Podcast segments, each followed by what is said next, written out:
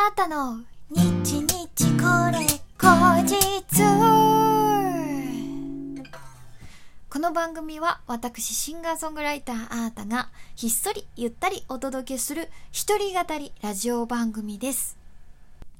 本日は2021年3月の3日桃の節句ひな祭りですね。あーたの日日これ後日第25回目の配信でございます。ひな人形ちゃんと出されてるリスナーさんどれぐらいいらっしゃるんですかね？うちもずーっと出してないです。出してないですけど、まあ、可愛くていいですよね、ひな人形ね。なんかこの前、あのーテレビでひな人形を作ってる工房が特集されてたんですけど、今すっごいいろんな種類のひな人形あるんですね。まあ、サイズもそうなんですよ。なんか何段とかいろいろあるけど、基本的にはなんか大きいか、大きいイメージあるじゃないですか。すごい場所を取るというか、広い。えー、じゃなくて、もう卓上でいけるちっちゃいサイズのひな人形とか、あとは、あのー私ひな人形って言うと、ずっとザ日本人形みたいな、そのシュッとしたお顔立ちで、えっと、十二一重着てるみたいな、あのーイメージが強かったんですけど、もっと輪郭が丸くて、なんかキャラクターっぽい、なんか可愛い感じのひな人形とか、あとは、あの、鬼滅の刃流行ってるじゃないですか。えっ、と、そのねずこちゃんみたいな服を着てる、えーひな人形とか、あとは、ディズニープリンセスのアナ雪みたいなフリルがついてる、あれはドレス風の十二一重みたいな感じなのかなちょっとよくわかんなかったんだけど、ドレス風な、ああいう色、薄めの色合いで、フリルがついてる、なんか、感じの、えー、ひな人形とかもあって、ほんといろいろだなと思って。まあ、ランドセルとかでも、いろんな色が出てきてる時代だから、まあ、そういうね、時代とか生活様式に合わせて、こういうのもどんどん変わっていくんだなぁなんて思ったりしましたけれども、さてさて、えー今日は水曜日、この一週間にあった出来事をお話しするアータトピックのコーナーでございます。まあ、前回もね、お話しした通り、ちょっと先週はモリモリでしたよね。ワンマンがあったり、1ヶ月間頑張ってきたラジオスターオーディションのファイナルが終わったりとか、いや、いろいろだったんですけれども、ついに昨日、えーその1ヶ月間ファンの皆さんと突っ走ってきた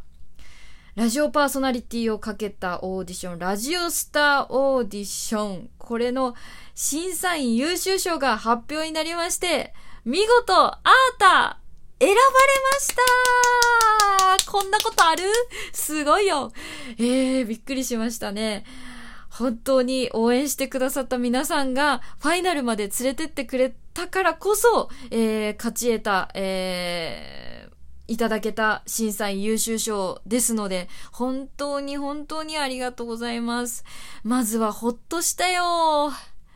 やっぱりね、あんなに応援してくれたから、いいお知らせしたいなっていうのはずっと思ってたのでね。本当に今回いただけてよかったです。もうみんなも喜んでくれて、それが何よりだった。えー、今回のね、オーディションは結構大変でしたもんね。まあ、あの、投票制、お客様の、あの、投票が直接、えーポイントになるという、えーオーディションだったんですけれどもね。まあ、その中でも、だからグランプリまで、グランプリにはなれなくても、ファイナルまで行けば、あの、審査員優秀賞あるんじゃないかって、みんなでね、ファンのみんなとも話してて、えーまあ、本当にそうなったっていう。ま口に出してるとその通りになるもんですね、本当びっくりしました。えー改めて本当皆さんありがとうございました。私今までいろんなオーディションを受けてきたんですけど、こんなにエントリーした人たちとつながれるあの、オーディションって、交流が持てるっていうんですかね。あの、オーディションって初めてだったなと思って。うん。まあ、ラジオだから、あのまあ、おしゃべりを聞くわけじゃないですか。課題音声とか、あとは、プレゼンとかのね、えープレゼン生配信とかでも、あの、皆さんが喋ってらっしゃるのをね、実際聞く機会がたくさんあったので、そういう意味でも、まあ、皆さんの人となりとか、あ、こんな考え持ってるんだなとかっていうのが、あの、知れる機会が多かったので、なんかそうなのかもしれないんですけど、なんかやっぱり皆さんのことを知ってる分、その審査員優秀賞の発表があった時、他のファイナリストの方が肩を落とされてるのを見て、なんかやっぱりズンときましたね。嬉しいんだけど、ズンときて。でも、申し訳なく感じるわけにはいかないので、もう選んでくださった人たちとか応援してくれた皆さん、そしてこの同じように私だけじゃなく同じように、えー、の優秀賞グランプリを目指して頑張ってこられたみんなの気持ちもあるので絶対この賞をいただいたことを申し訳なくなんて思っちゃいけないなとは思うんですけれどもうーんなんか結構来ましたね。だから昨日は発表があって、やったーって湧いて、ほっとしたわ、みんなに報告しなきゃの後のズンっていうのが、なんかすごい感情が忙しくてね。もう今日も今朝起きたんだけど、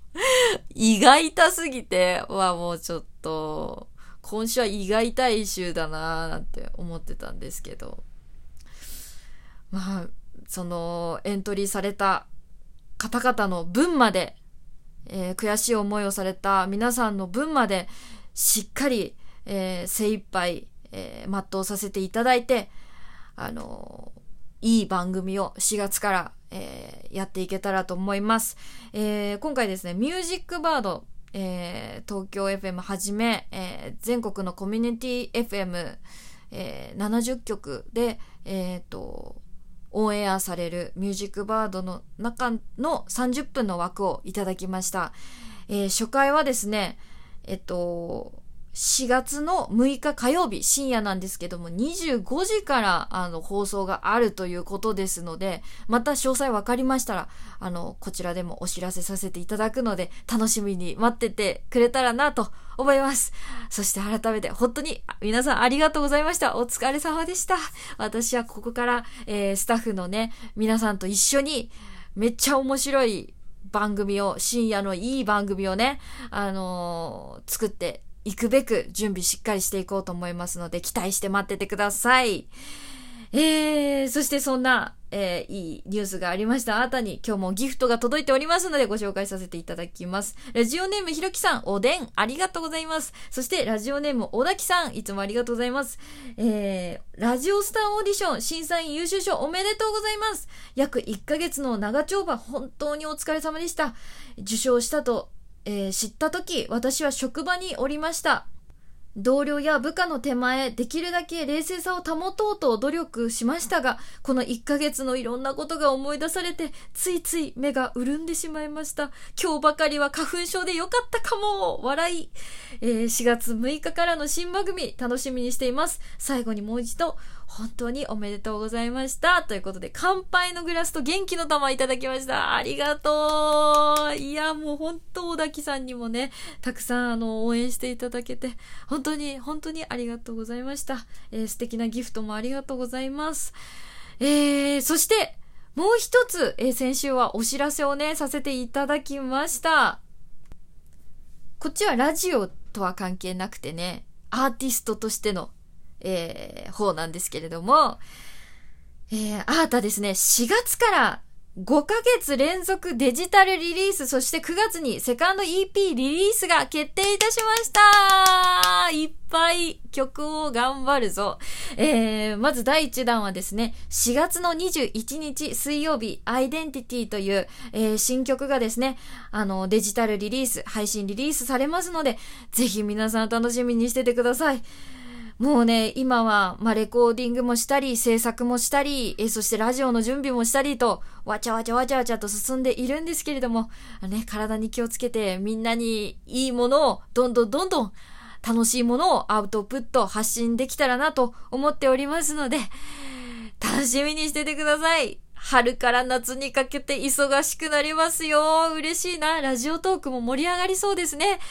えー、本当に皆さんいつもいつも応援ありがとうございます。えー、これからも改めてよろしくお願いいたします。ということで、えー、今夜のね、あなたの日日これ口実、えー、お、お知らせ盛りだくさんでお届けしましたけれども、お楽しみいただけましたでしょうか？えー、この番組は、ラジオトークというアプリで毎週月水金の21時に配信しております。皆様からのお便り、弾き語りのリクエストなど、いつでもお待ちしております。今回のお便りのテーマは、びっくりして目がパチクリしたエピソードを大募集ということで、えー、ラジオトークの質問を送るというボタンからどしどしお送りし、お送りください。もう、目がパチクリしたエピソードは今回の審査員賞いただけたことですね。はーい。嬉しい。では、今日もお聴きいただきましてありがとうございました。シンガーソングライターのあなたでした。バイバイ